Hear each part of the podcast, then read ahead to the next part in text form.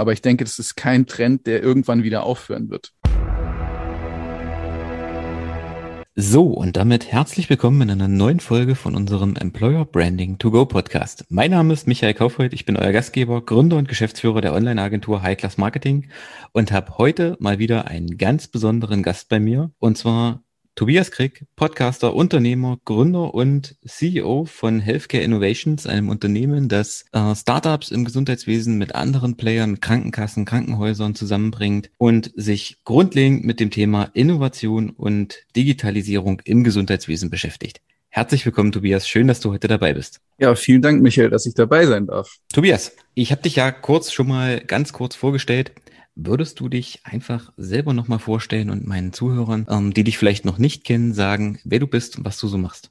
Mache ich sehr gerne. Du hast es eigentlich schon ziemlich gut zusammengefasst. Ähm, vielleicht äh, von der Motivationsebene nochmal her argumentiert. Also mir ist das Thema Innovation im Gesundheitswesen, ja, man könnte fast sagen, eine Herzensangelegenheit. Auf jeden Fall etwas, was mich ja ganz intensiv beschäftigt seit vier Jahren und ein ganz wichtiger Grund, warum ich Digitalisierung so relevant finde, ist unter anderem auch das Thema, worüber wir hier sprechen heute, nämlich das Thema Mitarbeiter, Employer, Employer Branding. Da spielt Digitalisierung nämlich auch eine Rolle. Äh, was ich aber letztendlich mache, das hast du eigentlich schon ziemlich gut zusammengefasst. Ähm, wir vernetzen Stakeholder aus dem Gesundheitswesen, insbesondere Startups, die sich mit Digitalisierung auseinandersetzen und etablierte Player, Krankenhäuser, Pflegeeinrichtungen, äh, Krankenversicherungen, Investoren, alle, alles dreht sich letztendlich um Digitalisierung und Innovation im Gesundheitswesen. Und ähm, ja, bin mal gespannt, wo uns die Reise heute bei deinem Podcast hinführt. Okay, vielen Dank. Dann würde ich sagen, fangen wir auch gleich an. Mhm. Die grundlegende Frage oder ist ja, was sich, wenn man sich mit Employer Branding oder auch ähm, Mitarbeitergewinnung beschäftigt und ja, näher ins Gesundheitswesen geht, dann stößt man ganz schnell so auf dieses große Thema Fachkräftemangel. Es gibt keine Leute, ähm, es kommen auch keine Leute nach. Wie siehst du das? Ist das äh, wirklich so? Gibt es keine Leute oder haben wir da einfach äh, vielleicht auch ein anderes Problem, dass die Leute nicht, nicht richtig angesprochen werden? Ja, ich denke, es ist sicher eine Mischung, äh, eine Mischung aus beidem. Also es gibt definitiv, das zeigen ja die Statistiken auch, Personalmangel im Gesundheitswesen wie in vielen anderen Bereichen auch schon allein auch in den nächsten Jahren wegen des demografischen Wandels. Ähm, aber auf der anderen Seite würde ich ganz wichtig auch erachten, das zweite Thema, was du genannt hast, die, die Ansprache. Das, das Thema, wie gewinne ich eigentlich relevante, gute Mitarbeiter? Später natürlich auch, wie halte ich die? Aber die muss ich ja erstmal finden, begeistern für mich und dann eben auch bei mir einstellen. Und das sind ganz relevante Themen, gerade weil der Markt eben so schwierig ist, weil es eben so wenig Personen gibt. Ja, das ist ein, ein ganz wichtiger Punkt und das ja, betrifft eigentlich nicht nur das Gesundheitswesen, sondern so ist zumindest meine Erfahrung, dass das eigentlich viele Bereiche sind und auch Bereiche, die, die du ja dann auch noch betreust, wenn es um das Thema Digital Health geht. Ähm, da spielt es ja auch sehr stark dann in den IT-Bereich rein, wo man dann ja auch kaum Leute kriegt oder kaum dann die, die wirklich guten Leute kriegt, äh, was denke ich auch in den nächsten Jahren definitiv noch ein Problem werden wird. Absolut. Denkst du, dass eine Employer Brand, das Unternehmen, die sich äh, sehr stark dann äh, mit dem Thema einer Arbeitgebermarke beschäftigen, die da was aufbauen wollen, äh, da eine Lösung schafft, weil ich sag mal, da sind ja viele, gerade Unternehmen im Gesundheitswesen bis jetzt noch sehr zurückhaltend. Das ist dann eher so ein Thema der Industrie oder vielleicht dann, wenn man das Gesundheitswesen ganz weit fasst, dann eher der Pharma und der, der Medizintechnik. Aber gerade alles, was so ja, Digital Health angeht oder auch alten Pflegeheime, Krankenhäuser angeht, die sind so nach meiner Erfahrung noch recht zurückhaltend mit Employer Branding oder generell Marketing. Denkst du, wenn die sich eher daran setzen, eine Employer Brand aufzubauen, dass das, ja gut, das Problem nicht komplett löst, löst aber dass die dem dann besser entgegentreten können? Wenn ich jetzt eine einfache Antwort finden wollen würde, würde ich einfach Ja sagen. also das würde definitiv das Problem zumindest für die einzelnen Institutionen verbessern. Und äh, du hast am Anfang ja auch was ganz Wichtiges gesagt. Viele Einrichtungen, viele etablierte Player, die sind dann noch sehr zurückhaltend. Ich glaube, die wissen auch einfach gar nicht, wie man sowas macht. Also wenn ich jetzt das Altenpflegeheim um die Ecke bin, äh, die kommunale Altenpflege, habe ich mich vielleicht mit dem Thema Employer Branding noch gar nicht so sehr beschäftigt, musste ich vielleicht auch nicht. Ja? Größere Ketten, größere Kliniken, die haben das Thema definitiv auf dem Schirm. Ja, also die haben eine eigene Abteilung für Employer Branding. Leider manchmal nur mit einer Person, nennt sich dann Leiter Employer Branding bei der großen Klinikkette. Ähm, aber die machen das zumindest. Also ein Teil des Problems lässt sich definitiv, denke ich, ähm, durch geschicktes Marketing, geschicktes Employer Branding lösen aber nicht der Teil des Problems, wenn man die Leute dann gewonnen hat, äh, sie auch bei sich zu behalten. Ne? Weil das Employer Branding, das finde ich auch immer ganz wichtig, das muss im Einklang mit dem stehen, was dieses Unternehmen auch wirklich lebt. Ich kann nicht auf der einen Seite nach außen hin so tun, als wäre ich die, die beste Pflegeeinrichtung, das beste Krankenhaus. Ich habe vielleicht sogar ein, zwei äh, Key-Mitarbeiter, die schön bei Instagram irgendwelche Stories hochladen. Wenn man dann aber da arbeitet, ähm, ist es ganz anders. Ja? Also dann äh, gibt's immer noch die Hierarchieebenen, dann gibt's immer noch Kontrollen oder, oder St Stress ist sowieso ja allgegenwärtig. Aber wenn sich das anders anfühlt im eigentlichen Arbeiten, dann hilft das beste Employer Branding letztendlich auch nichts. Das muss schon im Einklang stehen, würde ich sagen. Ja, also das ist ein, ein ganz wichtiger Punkt. Das ähm, habe ich auch schon im Podcast schon mehrfach dargestellt und auch so, wenn du dich mit anderen ähm, Unternehmen unterhältst, auch aus anderen Branchen. Also ich sag mal, das, was ich nach nach außen kommunizieren will, das muss innen definitiv gelebt werden und das ist, glaube ich, äh, fast schon die größte oder eine der größten Herausforderungen, wenn ich wenn ich eine Arbeitgebermarke etablieren will, dass ich das überhaupt erstmal intern gelebt kriege, weil ich sag mal gerade in, in Unternehmen, wo es sehr knappe Personalkapazitäten gibt, äh, wie zum Beispiel im Gesundheitswesen, und wie sage ich das, äh, stoße ich eher auf, auf Ablehnung, weil dann die Leute sagen, na, wir haben so schon kaum Zeit und jetzt sollen wir auch noch Employer Branding machen. Ja. Aber das ist einfach der falsche, der falsche Anreiz, denke ich, weil man, ja, man muss gar nicht unbedingt besser sein als alle anderen äh, Pflegeeinrichtungen. Manchmal reicht es einfach schon, wenn du, wenn du anders bist, wenn du einfach aus der Masse äh, ein Stück weit hervorstechen Absolut. kannst. Ja. Denkst du, dass Digitalisierung, Digital Health da in Zukunft eine Unterstützung sein kann oder da ein Stück weit helfen kann, was den Fachkräftemangel angeht. Also ich meine, jetzt äh, schneiden wir, du hast es am Anfang mhm. äh, vor der Aufnahme schon, schon grob gesagt, jetzt schneiden wir ein gefährliches Thema an. Ähm, das ja. einfach die, der Punkt, wenn wir wenig Personal haben, einfach uns eine Unterstützung holen durch Technologie, durch äh, KI oder sei es andere Digital Health Geschichten? Ja, also ich würde, glaube ich, zur Beantwortung der Frage ein kleines bisschen weiter ausholen wollen, weil das Bitte. hat verschiedene Ebenen. Bitte.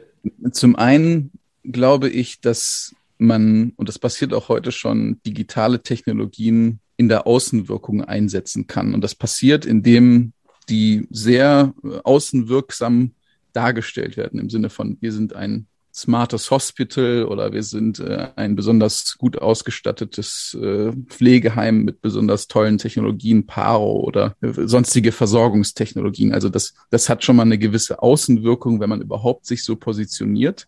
Und ich denke, das hat auch eine bestimmte Attraktivität. Also sowohl was natürlich dann auch die entsprechenden Kunden, Patienten, äh, zu Pflegenden und, und wem man auch immer anziehen möchte, äh, angeht, aber natürlich auch für diejenigen, die dann dort arbeiten können und dürfen. Ähm, mit neuen Technologien zu arbeiten, denke ich, hat auf jeden Fall allein dadurch schon, schon eine ganz gute Wirkung.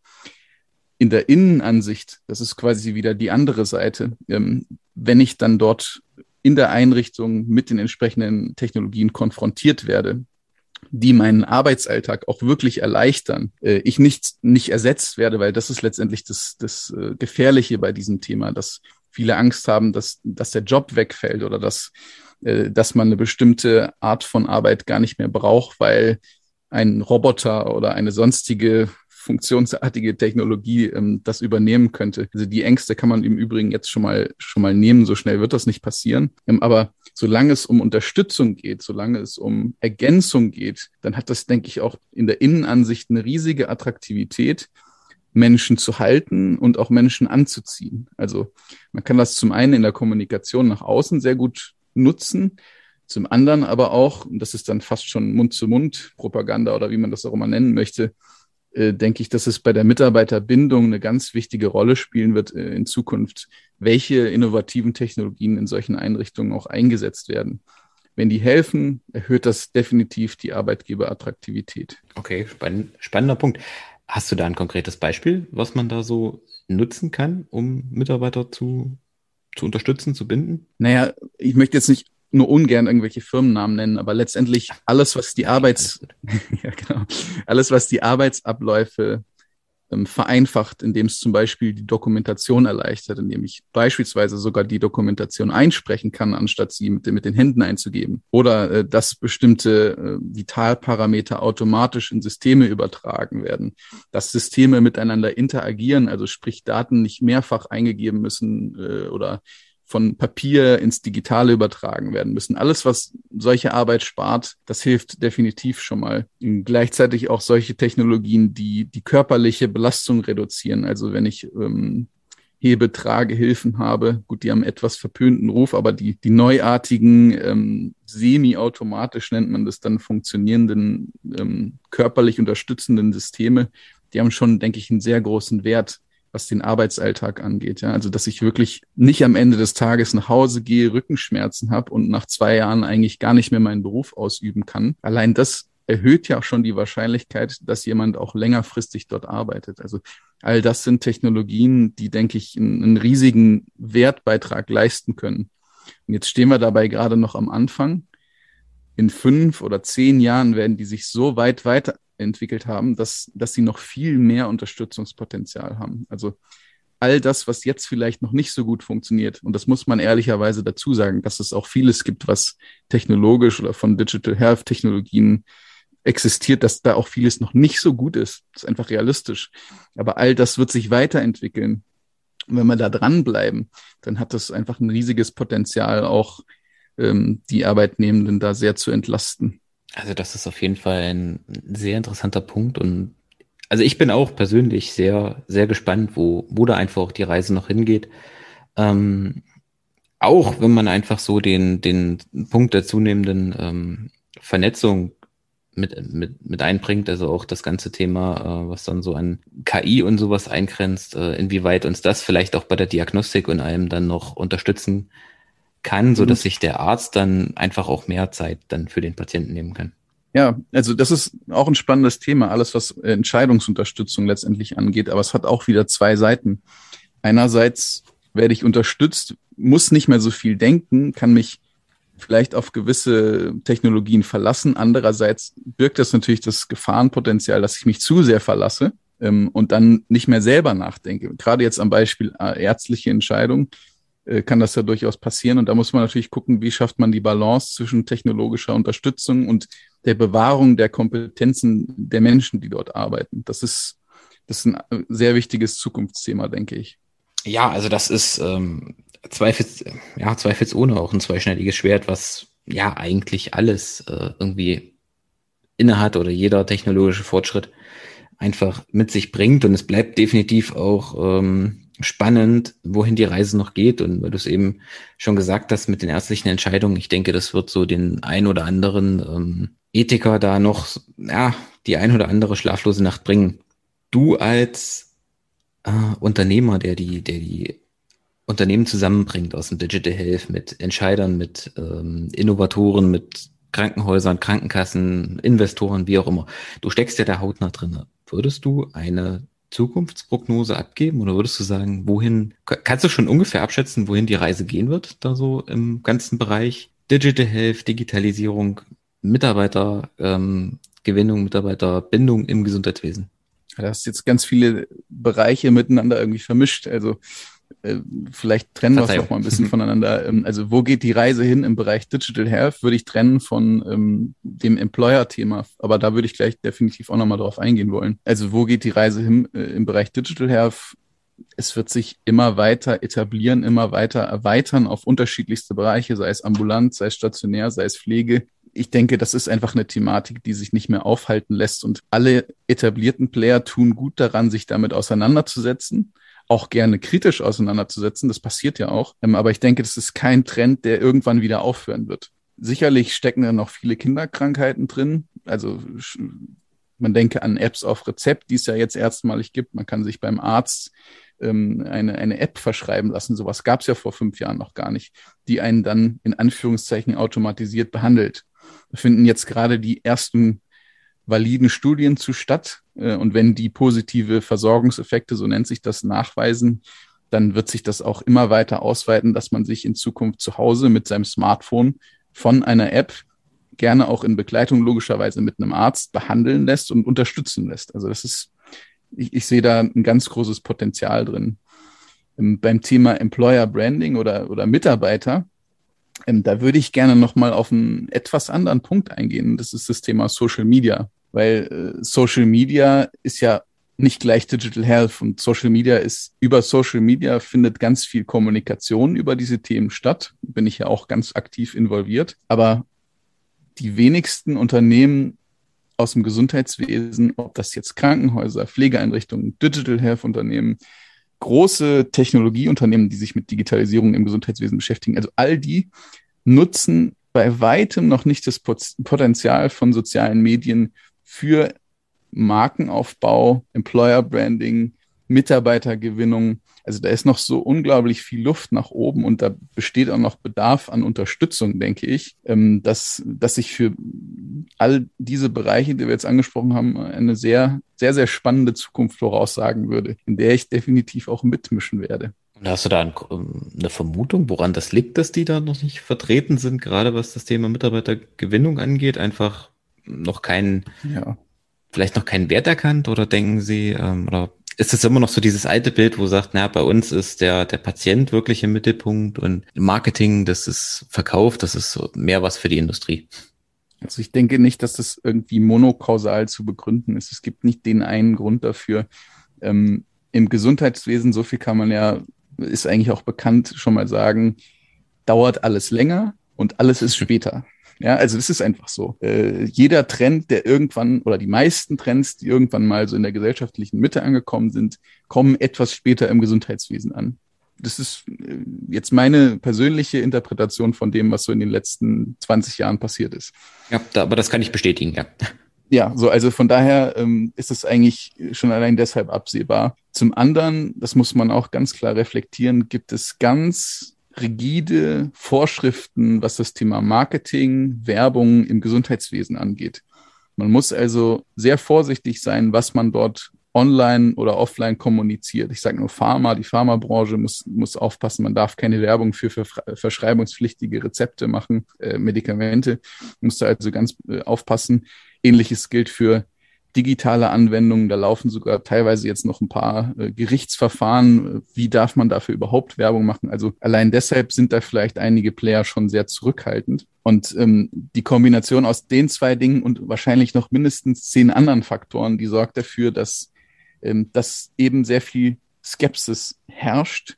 Und es gibt, glaube ich, auch noch nicht genügend Erfolgsbeispiele, als dass die anderen mitgerissen werden. Also sowas braucht's ja auch immer. Ähm, es gibt so ein paar Krankenhäuser, die hervorstechen, was das Thema Social Media angeht, die bei Instagram, bei TikTok und so weiter aktiv sind, auch äh, Employer Branding, aber auch äh, für andere Themen sich einsetzen. Aber diese Leuchttürme, diese, diese positiven Beispiele, die sind noch nicht, haben sich noch nicht so stark durchgesetzt, dass jetzt alle anderen sagen, da müssen wir jetzt unbedingt rein investieren. Und das ist vielleicht auch noch ein, ein ganz wichtiger Punkt, ähm, das Thema Ressourcenknappheit und Allokation von Mitteln, also übersetzt ich habe ein bestimmtes Budget im Gesundheitswesen, wenn ich eine Einrichtung bin oder wer auch immer. Ich muss gucken, wofür gebe ich das aus, in was investiere ich das und die meisten Entscheider und Entscheiderinnen entscheiden sich halt aktuell nicht dafür, das in den Bereich äh, Online-Medien zu investieren.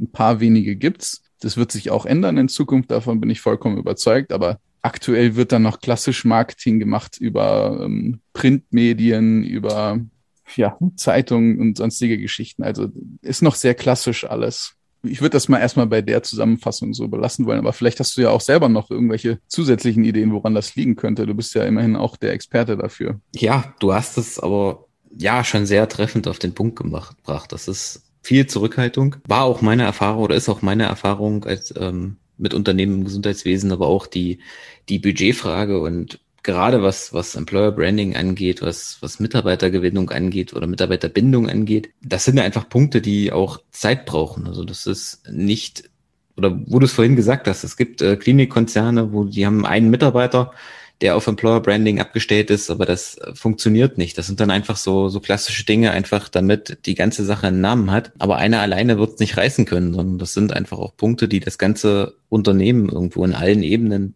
tragen muss und die einfach auch Zeit brauchen, bis so eine Employer-Brand aufgebaut ist und bis äh, das im Prinzip gelebt wird. Also bis die Leute einfach sich auch mit dem Unternehmen, mit der Marke auch in identifizieren können und dann auch da den langfristigen Nutzen quasi einfach sehen. Und ich denke, auch da ist einfach oftmals dann eine gewisse, eine gewisse Hürde, da rein zu investieren oder dafür, dafür Budget freigeben zu wollen. Ja. Okay.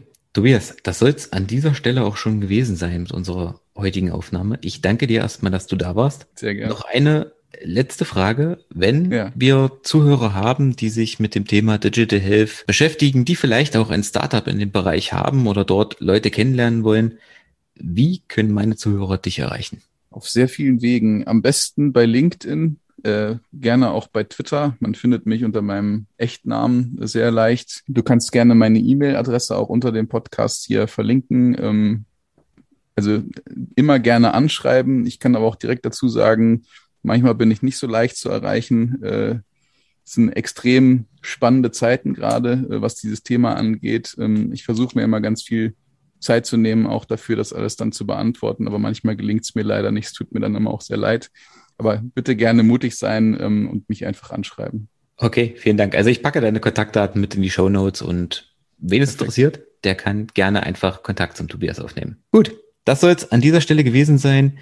Ich würde mich freuen, wenn ihr den Kanal abonniert, wenn ihr einen Kommentar da lasst, ein Like da lasst und ansonsten hören wir uns in der nächsten Woche in einer neuen Folge. Bis dahin, ciao.